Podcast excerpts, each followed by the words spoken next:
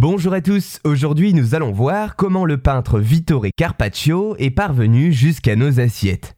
Peintre célèbre de la Renaissance italienne et décorateur du Palais des Doges qui a vécu entre 1460 et 1525 à Venise, Vittore Carpaccio est principalement reconnu pour ses grands tableaux religieux.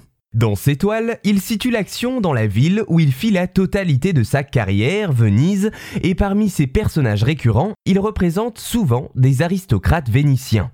Il fut l'un des premiers peintres à se servir de la présence de l'architecture dans ses tableaux, anticipant un genre artistique, celui du védutisme, qui se concentre sur la représentation en perspective de paysages urbains. Bon, mais alors, quelle est la particularité de son art que l'histoire a retenue?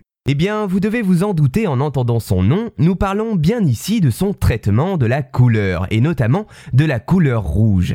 En effet, Vittore Carpaccio travaillait pour des squalés, des confréries laïques d'entraide basées à Venise, qui avaient un goût prononcé pour les vastes panoramas richement colorés, pullulant de détails anecdotiques.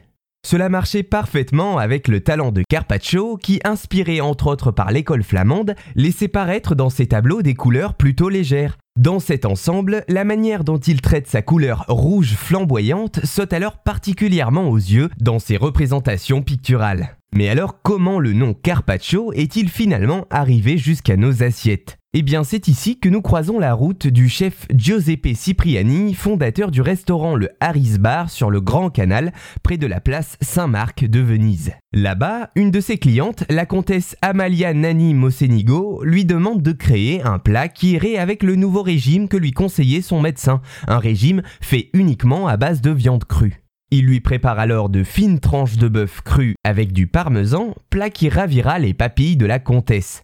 En 1950, la ville de Venise accueille une exposition du peintre vénitien Vittore Carpaccio.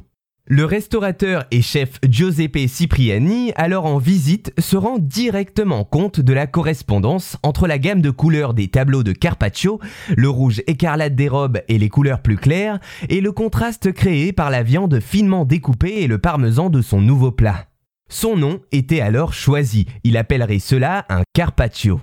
Le terme va rapidement se développer et devenir un nom commun qualifiant une préparation à base de fines tranches d'un aliment que ce soit du bœuf, du saumon ou encore du thon.